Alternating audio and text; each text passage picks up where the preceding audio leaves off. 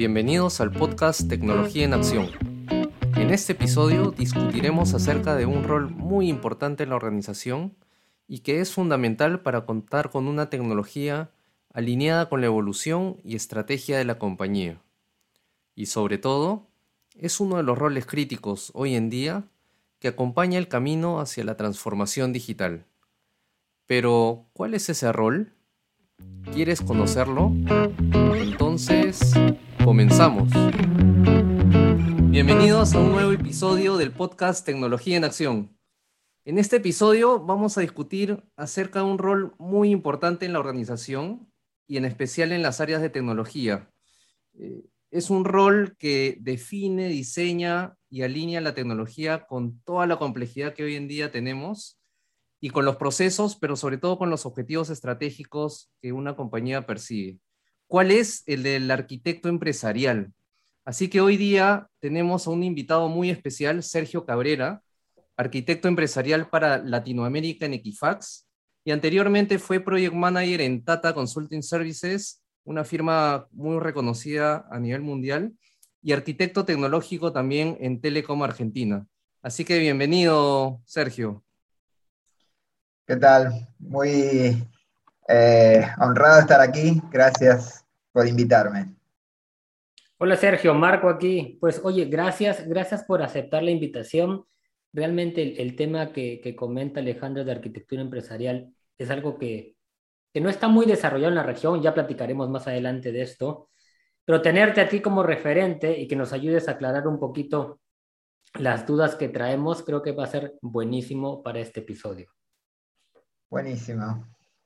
Muy bien. ¿Qué te parece, qué te parece si empezamos con que nos cuentes un poquito de cómo alguien llega a ser arquitecto empresarial? O sea, ¿cuál es el camino que tiene que recorrer? ¿Por qué posiciones debe pasar? De repente, ¿qué, ¿qué, estudios, certificaciones deberías tener para llegar a ser arquitecto empresarial en una compañía? Si nos puedes dar un poquito más de luz de esto. Sí, cómo no. Eh, bueno, básicamente eh, yo comencé mi historia como muchos profesionales de tecnología eh, en, áreas de, desarrollo, desarrollando software. Eh, luego pasé por, por, diversos tipos de proyectos y diversos tipos de tecnología. y básicamente yo tengo 30 años básicamente en el mercado tecnológico con, con una percepción muy diferente de lo que era este rol que prácticamente no existía cuando yo empecé. Pero básicamente eh, llegué a, manifestar el interés por empezar a entender la tecnología desde un punto de vista mucho más estratégico y más desde la percepción de lo que el negocio necesita y, y no tanto desde el desarrollo de software por el desarrollo de software mismo. Llegar a ser arquitecto básicamente te lleva esa motivación y por otro lado te lleva a entender y, manifestar en la práctica el, uso y la adopción de múltiples tecnologías y entender cómo esas tecnologías eh, sirven a los propósitos de negocio de, las diferentes compañías. Em, básicamente, casi sin, pensarlo, fui eh, desarrollando este interés cuando todavía el rol de Enterprise Architecture o Technology Architecture como, o, arquitecto no era algo demasiado desarrollado y era más una suerte de, eh, arquitecto de soluciones que participaban en nichos específicos de determinados proyectos. Eh, con el tiempo es, se, vio, se fue viendo más la necesidad de que las compañías tengan una persona que logre ver eh, la tecnología en su conjunto y la estrategia tecnológica en su conjunto. Eh, trabajando para una de las principales empresas de telecomunicaciones de la Argentina, empezamos a desarrollar este rol eh, en, una compañía que básicamente tenía cientos de tecnologías distintas y cientos de problemas tecnológicos distintos que resolver, muchísima obsolescencia, y empezando a crear paradigmas de, construcción de aplicaciones más robustos. Eh, empezamos un proceso de lo que en su momento se llamaba eh, legacy, legacy, Modernization y, que, y, hoy que, y hoy se llama Digital Transformation. Em, Está muy bien. Básicamente, bueno, sí, adelante. Está muy bien, Sergio. Y, de hecho, eh, ahora, dentro de lo que estábamos escuchando, eh, mencionaste a quizás diferentes roles de, arquitectura que, se pueden tener en las empresas, ¿no? Eh, tú eres un arquitecto empresarial, mencionaste a un arquitecto de soluciones, ¿no? Un arquitecto de aplicaciones. Entonces, quizás podrías explicar un poquito a la audiencia qué otros roles de arquitectura tecnológica se pueden eh, eh, eh, crear dentro de, una organización de tecnología y que son esenciales y primordiales también dentro de, la organización. Sí, cómo no. básicamente existen diversas especializaciones dentro de la arquitectura como en varias ramas de la tecnología. básicamente los roles más comunes dentro de una organización tecnológica son el de Solution Architect, que básicamente es el arquitecto que soporta una tecnología o conjunto de tecnologías asociadas a un proyecto y soporta la evolución de ese proyecto en el, tiempo. Eh, luego tenemos el Infrastructure Architecture, que en general eh, eh, tiene como responsabilidad el soporte a, las plataformas tecnológicas. Eso está cambiando con, con, mucha velocidad de cara a que la mayoría de las compañías están en un proceso de de cambiar sus plataformas tecnológicas físicas por modelos virtuales en la nube. Entonces, ese rol está sufriendo un cambio dramático. Eh, luego tenemos eh, los llamados arquitectos de datos. Hoy los datos son básicamente uno de los activos principales que tiene cualquier compañía. Por tanto, cada vez ese rol es más crítico para poder procesar grandes cantidades de datos modelarlas adecuadamente y ponerlas al servicio de múltiples aplicaciones de negocio. Em, tenemos hoy, dentro de lo que son determinadas ramas tecnológicas, eh, la, necesidad de, la migración al cloud, por lo tanto tenemos arquitectos especializados en, cloud que son capaces de transformar aplicaciones monolíticas en un conjunto de microservicios o conjunto de, servicios que interactúan para, para componer una solución de negocio. Y eso está cambiando drásticamente la forma en que diseñamos y desplegamos nuestros sistemas informáticos. Eh, y por encima de todo este conjunto de subespecializaciones está lo que se llama el Enterprise Architect, que básicamente es la persona que eh, logra eh, traducir de mejor manera la, ingeniería del negocio en soluciones tecnológicas que lo soporten. Em, un rol que, no me quiero olvidar, que, cada vez es más crítico en muchas organizaciones, es el arquitecto de producto. Muchas organizaciones se están transformando a, estar orientadas a producto, eh, con ciclos de vida y ciclos evolutivos cada vez más, más cortos, con lo cual poder articular las necesidades de un producto y cómo esas necesidades se transforman en, eventos evolutivos de la arquitectura, eh, se vuelve cada día más crítico en, organizaciones que quieren tener un modelo ágil, ágil de despliegue. Oye, interesante entender la complejidad que, que, existe dentro de un área de arquitectura, ¿no? cuéntanos un poco de cómo ves tú esto, Sergio, en Latinoamérica, porque muchas empresas eh, grandes, globales, corporativas, pues seguro que tienen toda esta, esta estructura que tú acabas de mencionar. En una empresa mediana, de, de repente más local, quizás hacemos roles y dentro del mismo desarrollo de arquitecto de aplicaciones o alguien toma el rol de arquitecto de soluciones, pero no tienen todo esto estructurado como tú lo describes, ¿no? Entonces, ¿cuál, cuál sería la recomendación, por ejemplo, para armar un área de arquitectura Si es que estás con miras a o migrar a la nube, que más adelante vamos a hablar de eso también, o empezar un proceso de transformación digital. Si, si yo no tengo un área de arquitectura establecida, con, con las posiciones claramente definidas, más tengo los roles en, las áreas de desarrollo, ¿cómo, ¿cómo, recomendarías tú pues, empezar de, de alguna manera a definir esta área de arquitectura empresarial? Porque no solamente, como decías tú, es arquitectura la solución o la aplicación o los microservicios, sino alguien que esté viendo el, bosque y que esté asegurando que toda la tecnología que la empresa está construyendo o adquiriendo esté totalmente alineada con los objetivos estratégicos de la empresa. ¿Qué nos puedes comentar al respecto? Bueno, eh, sí, es, eh, es, un excelente punto. Para empresas medianas o, chicas, el, proceso de incorporar este, este rol crítico eh, suele costar más, básicamente porque en, la, en la adopción de, un, de un programa de arquitectura empresarial se necesita, digamos, un proceso y se necesita un, cambio también cultural en cómo la organización en sí percibe este rol.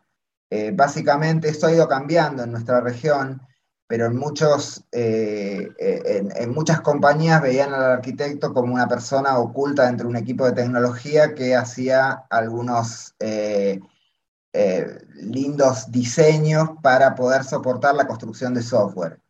En la medida que eh, se fue dando relevancia a este rol y viendo el valor de, pensar la ingeniería de software desde, desde, los requerimientos de negocio, estando más cerca de las funciones críticas de la compañía, eh, esta posición fue cambiando. El, tema es que, o por lo menos en mi experiencia, lo que, lo que yo he visto que em, el rol se vuelve realmente valioso y aporta valor cuando es percibido por la compañía como un articulador de la evolución tecnológica eh, y no como un mero vehículo para construir mejor software, como se lo vio en el pasado. Arquitectura de software siempre estuvo relacionado a construir software de mejor calidad eventualmente. Pero hoy cobra un rol de mayor preponderancia al entender cómo todas las piezas que yo construí a lo largo del tiempo, que las necesito tener ordenadas y las necesito tener adecuadamente comunicadas, las puedo eh, mover eh, con cada vez mayor velocidad y agilidad hacia eh, soportar más rápidamente las demandas de un mercado que cambia constantemente. Em, la, la, realidad es que todavía en determinadas regiones del mundo esto ya es básicamente una práctica estandarizada, donde muchas compañías perciben este rol, lo buscan en el mercado y lo, y lo desarrollan o lo desarrollan internamente. En nuestra región todavía eh, es una promesa donde hay empresas grandes que lo tienen bien desarrollado internalizado y otras que todavía están buscando su lugar. De acuerdo. Mira, lo, que acabas de describir y justo esta última parte en donde eh, el mercado está evolucionando, tiene nuevas necesidades, los consumidores están comportándose de manera diferente, nos, nos lleva a que la tecnología y la, el modelo de negocio cambie. Y es precisamente lo que tratamos en un episodio anterior de, agilidad. Y lo has descrito eh, tal cual eh, eh, todas las empresas lo están viviendo hoy en día. Entonces, esa velocidad y agilidad que, que necesitan las empresas necesita también un cambio tecnológico y ese cambio tecnológico que estamos viviendo es ir hacia la nube.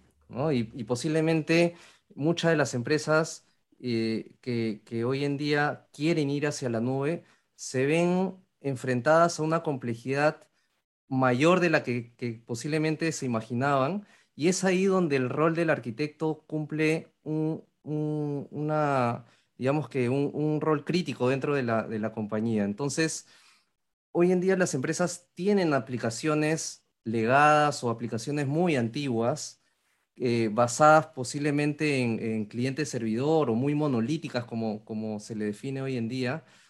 Y, el llevarlas a la nube implica una serie de adopciones tecnológicas para poder aprovechar todos los recursos de la nube. ¿Cómo ves tú esa evolución de las aplicaciones legadas o muy antiguas que muchas empresas hoy en día tienen, dependiendo de la industria también, eh, hacia esta nueva tecnología de, ir hacia la nube, ¿no? de, basarnos en contenedores, virtualización y, otros componentes que la nube nos exige. ¿Cómo, ves esa transición y esa evolución eh, frente a, lo que se pueda eh, describir como, como una transformación tecnológica también? Bien, eh, a ver, el, proceso de, transformarse a la nube es algo que ya está básicamente internalizado en la mayoría de las compañías eh, en la región, pero es un proceso lento y que tiene muchas, eh, eh, muchas capas de aprendizaje, digamos. Básicamente, las nuevas tecnologías de cloud dan muchas opciones, inclusive transformar tu data center y correrlo operado por un servicio de cloud. Sin embargo, lo que se ha visto es que la mejor manera de ir a la nube es aprovechar realmente el concepto de cloud native y transformar nuestras aplicaciones para que saquen el máximo provecho de, eh, los recursos de la nube. Lo que hemos visto es que eh, el, proceso requiere un aprendizaje y requiere un cambio muy radical en los skills que tienen los recursos. Eh, lo que hemos experimentado en nuestra región de que hoy hay una complejidad por la cantidad de compañías que están buscando recursos con este nivel de, conocimientos y eh, la región en algún punto ve algunos bloqueos en, cuanto a su desarrollo acelerado de la migración al cloud. Em, por otro lado, otro de los desafíos grandes es entender eh, qué tan, o sea, qué tan sensible es la data que maneja cada compañía para poder ser movida al cloud. Hay múltiples regulaciones históricas, sobre todo en esta región, que, complican los acuerdos para que, los datos de, clientes, de consumidores que manejan información sensible puedan ser operados en la nube, donde muchos entes reguladores todavía desconocen eh, la, calidad universal de, de la data y al no entender dónde la data físicamente está almacenada, eh, hay un montón de condiciones complejas que, hacen que los proyectos sean mucho más difíciles de, abordar. Em, las compañías están básicamente en, un proceso de, aprendizaje y error. La nube adicionalmente cambia el modelo en el cual eh, los costos eh, de las compañías se, evalúan y se proyectan, em, pero nos da aparte la posibilidad de, cambiar un modelo de inversión fija por un modelo de, costo variable y de costo por consumo que muchas empresas están utilizando para poder eh, apalancar mejor su, negocio.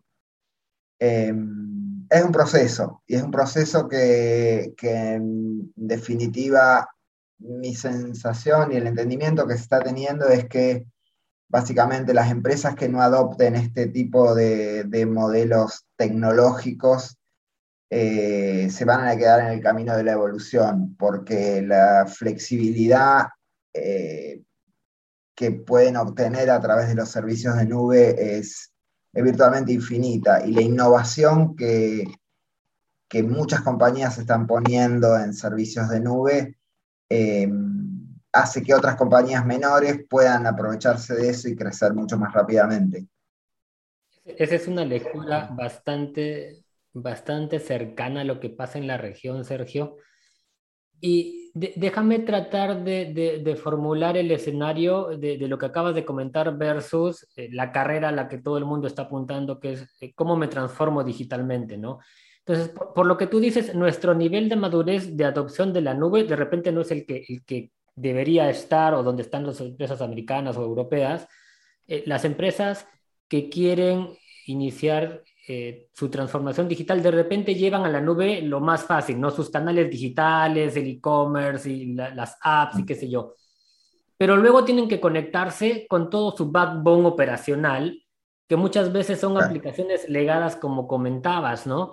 Entonces, con los cores, ¿no? Con los, cores. ¿no? O sea, puedes tener todos tus canales digitales en la nube, que de repente es lo más fácil de, explorar, pero llega un momento en que tienes que regresar a, tus, a tu on-prem y a tus legados, y es allí donde tienes que hacer que estos dos mundos convivan.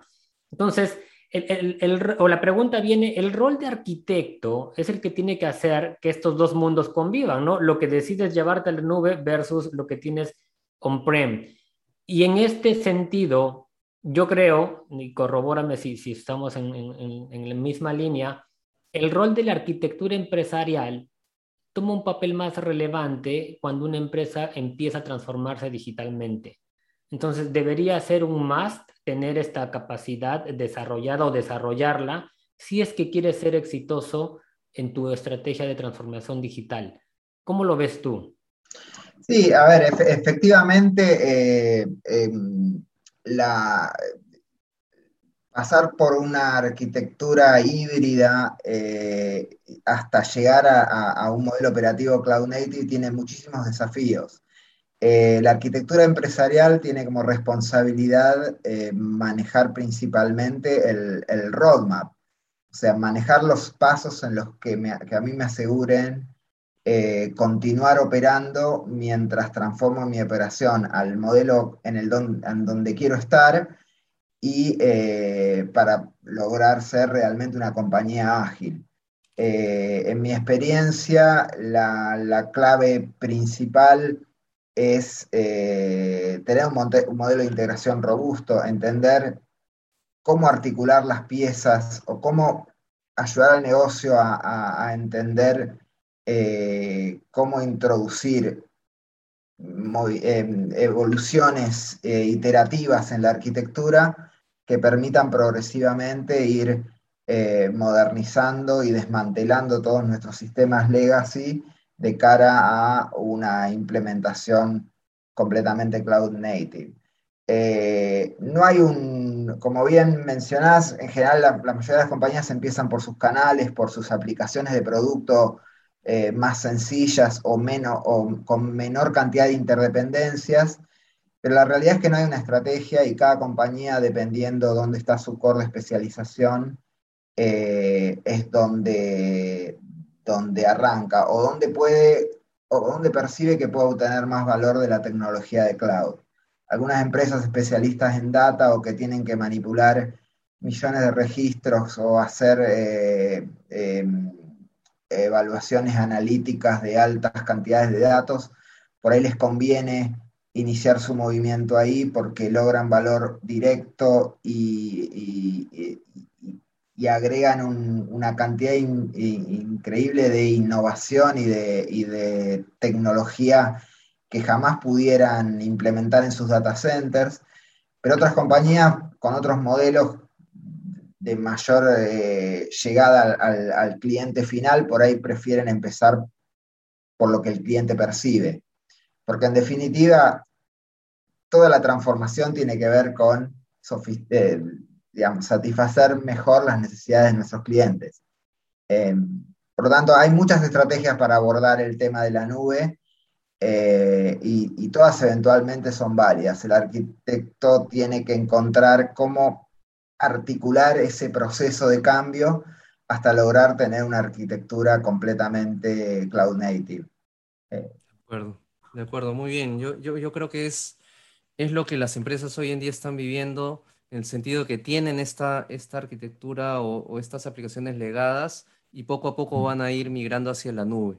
Pero dentro de, esa, de ese entendimiento de migración, y ahora que has mencionado que es un must ya para, para las empresas que, que, que, hoy en día tienen que, tomar esa decisión, ¿cómo ves eh, que la nube sea esa plataforma que por muchos años ha sido on-premise, ¿no? Y en donde de alguna manera te ha dado cierta seguridad y cierta confiabilidad de que los servidores están arriba, ¿no? Los ves, eh, los, los, los, ¿no? este, los mantienes, le, le, le, agregas el hardware que tú mismo compras, pero en donde hoy en día en la nube es algo que tú no ves, es algo totalmente eh, gestionado por terceros eh, y en donde posiblemente tú digas, toda mi operación tecnológica va a estar en una nube que no sé qué tan confiable o segura es, ¿no? Para, para poder manejar toda mi operación. Entonces, ¿cómo ves desde tu punto de vista eh, que podemos em, decirle a la organización qué tan confiable o segura es la nube? ¿no? Y, y en todo caso, ¿qué consideraciones hay que tomar en ese sentido? Bien, bueno, eh, a ver, básicamente eh, ese es un proceso que, involucra varios niveles. Nosotros, eh, los proveedores de cloud en general tienen, tienen múltiples niveles de certificación y como su espíritu es lograr llegar a mercados regulados como el latinoamericano u otros mercados y cada uno de esos, eh, esos mercados tiene sus propias regulaciones e inclusive los clientes pueden tener sus propias restricciones, eh, los mismos servicios de cloud proveen una serie de certificaciones que pueden mostrar a la industria. Eh, habitualmente lo que el, proceso que, estamos siguiendo en, la región básicamente es trabajar mano a mano con los proveedores de cloud para que nos ayuden a crear determinados materiales que nos sirvan para ir con, con los clientes y reguladores a explicarles los beneficios del cloud desde una óptica concreta, explicarles que, la tecnología que, estamos soportando tiene la debida redundancia, que tiene los niveles de seguridad adecuados, que la data eh, está encriptada a todo nivel eh, cuando ingresa, cuando es depositada en, en cualquiera de los estadios, eh, que cada vez que la data se manipula de un punto a otro tiene los niveles adecuados de, protección e inscripción. Eh, y aparte que, cubre que cumple con todos los estándares internacionales de seguridad de datos y de compliance. Eh, particularmente,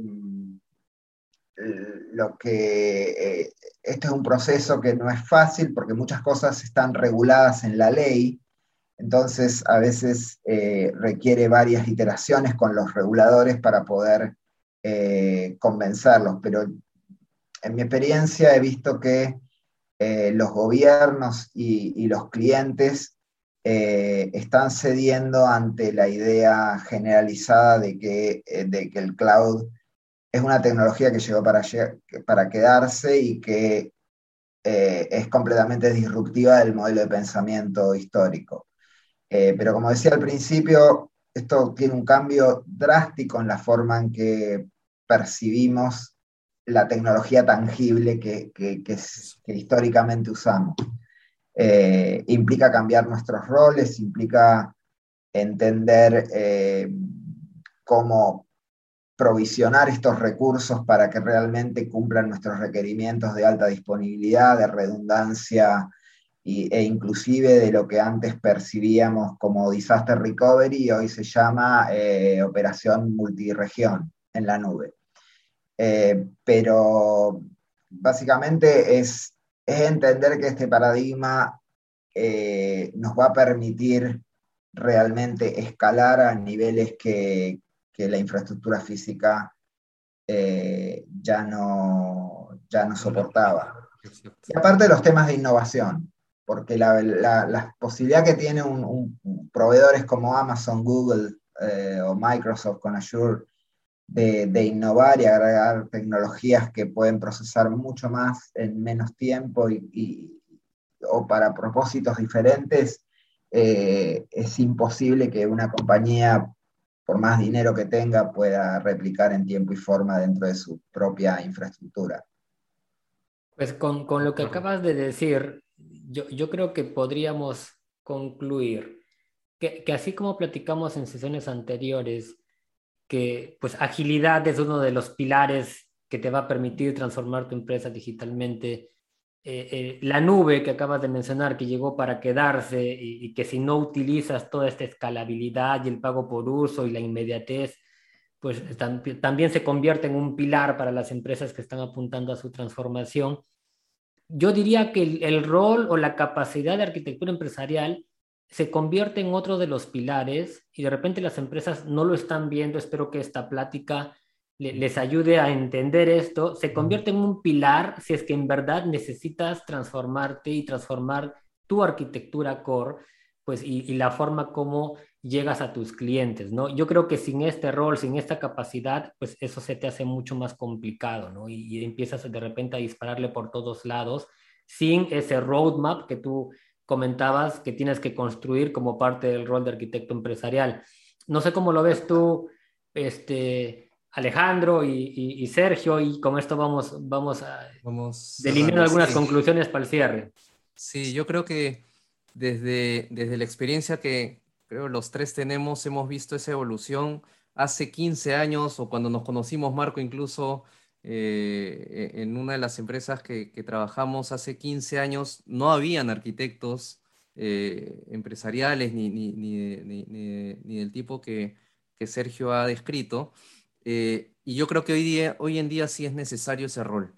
Y una empresa que, quiere ir hacia la nube, que quiere darle velocidad a los productos y servicios que, quiere entregarle a sus clientes, necesita tener un rol como el arquitecto empresarial para que alinee esa tecnología que posiblemente tenga que migrar, Y que, y que en, ese rol tenga que eh, orquestar todo, ¿no? Diseñar precisamente los planos, ¿no? Y haciendo el símil con el arquitecto eh, eh, de, construcción, ¿no? Diseñar esos planos y diseñar toda todo el ecosistema que se necesita para poder migrar una tecnología que está on-premise o, los legados hacia una tecnología en la nube. Y, creo que Sergio ahí ha descrito muy bien esa evolución, los, quizás los, los temores o las regulaciones que posiblemente también tienen que evolucionar, pero que hoy en día es un must. ¿no? Me quedo con que, que es un must, es una tecnología, la nube es una tecnología que ha quedado, se ha desarrollado para quedarse y que el rol del arquitecto es fundamental y crítico dentro de las empresas hoy en día. No sé si Sergio quisiera cerrar con algunas palabras adicionales. No, no, eh, totalmente de acuerdo. Creo que, creo que es el camino que, progresivamente cada vez más empresas están tomando.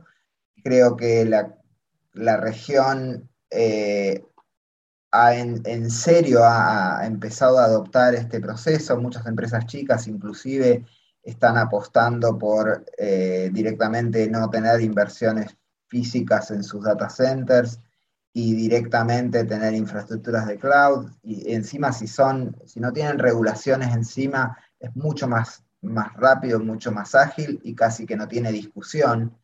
Em, pero bueno, creo que la transformación digital eh, es, la, la, próxima generación de tecnología y, va a producir un cambio dramático en la, forma en que percibimos históricamente eh, la tecnología empresarial. Pues y no podemos concordar más en, en, eso, ¿no? Pues oye Sergio, pues ha sido una plática buenísima, creo que a las personas que nos escuchan les va a abrir mucho el panorama de lo que debe hacer un arquitecto, de, la necesidad de tener una estructura de arquitectura empresarial dentro de tus organizaciones de TI. Y sobre todo si estás pensando en transformarte, en transformación digital, en innovación y en todo lo que, lo que en estos tiempos estamos persiguiendo, ¿no? Agradezco mucho tu tiempo, pues eh, eh, me, me, entretuve mucho en la práctica y Alejandro, cerramos. Cerramos. Muchas gracias, Sergio, por tu participación, por el tiempo que nos has dedicado. Y nada, y a nuestra audiencia, síganos en Instagram y en Spotify, que, con gusto podremos hablar de muchos temas más. Así que nada, nos vemos. Muchas gracias por la invitación. Nos vemos, nos vemos. Chao. En este episodio nos acompañaron Marco Guillén, Alejandro Choi y Sergio Cabrera. Si este episodio les gustó y creen que le puede servir a alguien más, no se olviden de compartirlo. Síganos en Instagram, nos encuentran como TI en Acción. Etiquétennos y escríbanos acerca de qué temas les gustaría que hablemos. Y por último, pueden escucharnos desde Spotify buscando nuestro podcast como Tecnología en Acción. No se olviden de suscribirse. Y este episodio llega gracias a Waki, la primera comunidad que te da préstamos online. Ingresa a www.waki.com.pe y solicita tu préstamo hoy desde 500 soles. Síguenos en Facebook como Waki Comunidad Financiera.